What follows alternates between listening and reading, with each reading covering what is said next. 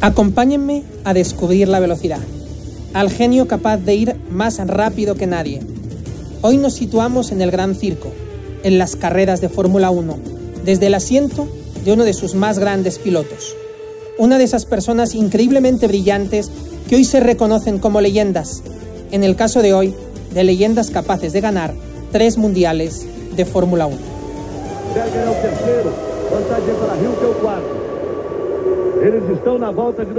Hola a todos, soy Domingo Lázaro y les invito a subirse conmigo a la máquina del tiempo.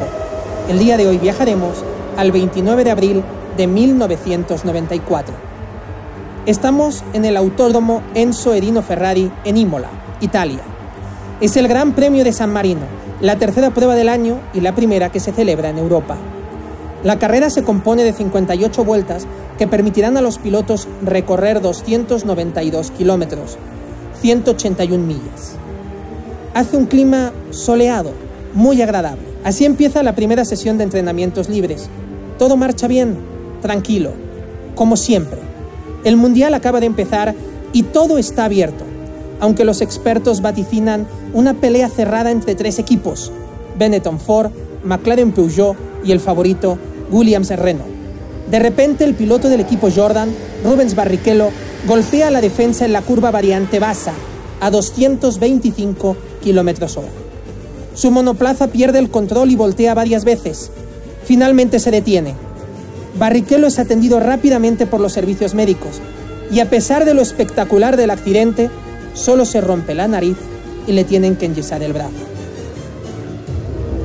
Nadie parece asustarse más de lo necesario. La sensación general es que los monoplazas son como tanques, capaces de resistirlo todo. Al día siguiente tiene lugar la segunda sesión de entrenamientos. Apenas nadie se acuerda ya del accidente de Barrichello. Tras 20 minutos de aparente normalidad, el piloto austriaco Roland Ratzenberger del equipo Sintec no puede sortear la curva Villeneuve y su coche golpea una barrera de hormigón de forma casi frontal.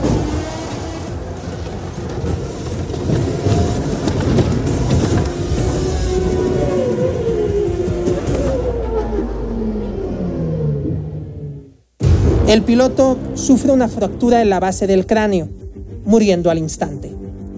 Hacía 12 años que ningún piloto fallecía en una carrera.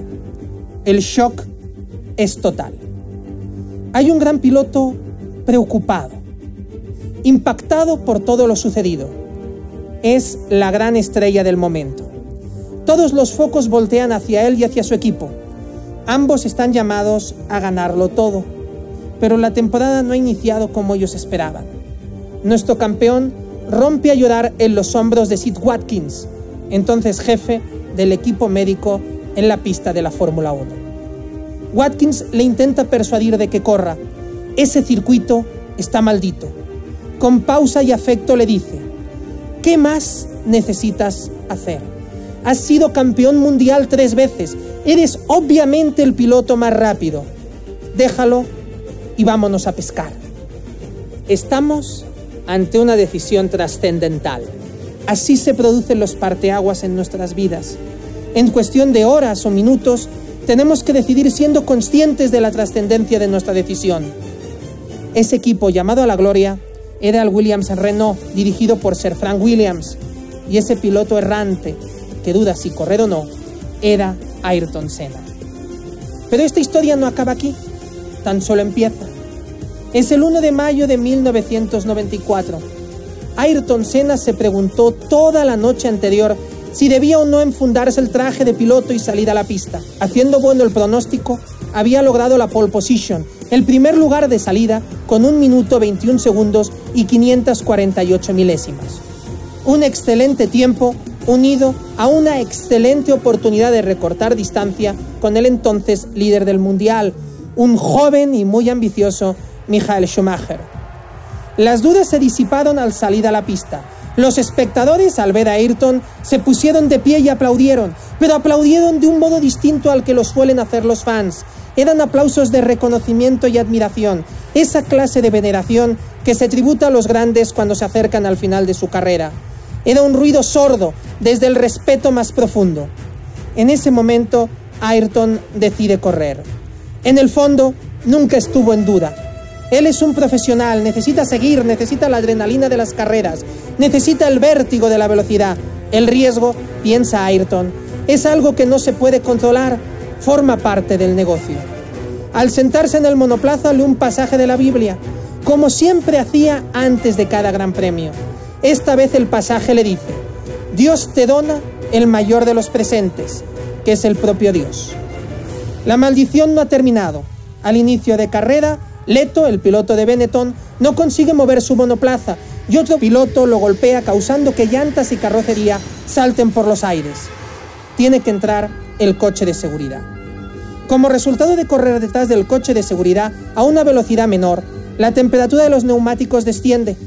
Curiosamente, en la habitual reunión previa a la carrera, Senna ya había advertido de que el coche de seguridad iba demasiado lento y que eso afectaba a la temperatura de los neumáticos. La carrera se relanza con Ayrton Senna de líder. Parece que esta vez es la buena, parece que esta vez va a ganar.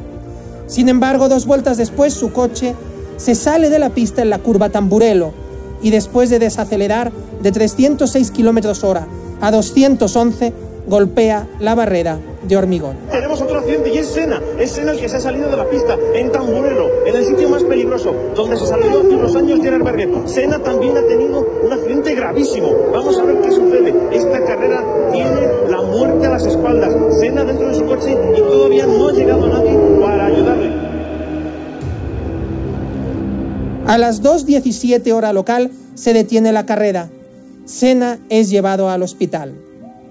Cuatro horas después, la doctora María Teresa Fiandri anunciará que Ayrton Senna ha muerto. El piloto brasileño tenía 34 años. Hoy sabemos que si la barra de suspensión le hubiera golpeado unos centímetros arriba o tal vez unos centímetros abajo, hubiera sobrevivido. Su féretro recorrió Sao Paulo en un camión de bomberos entre una multitud que lloraba desconsolada su muerte. Hay un poema de Robert Frost titulado The Road Not Taken, El Camino No Tomado, en que el autor nos sitúa en la decisión de elegir entre dos caminos, siendo así que el protagonista toma el menos transitado, porque eso es lo que hace la diferencia y lo convierte en especial. No lo olvidemos nunca, es a nosotros a quien nos toca elegir nuestro camino y también el riesgo que deseamos asumir. Hoy hablamos del más grande, del más rápido, de todo un mito. Hoy hablamos de Ayrton Senna.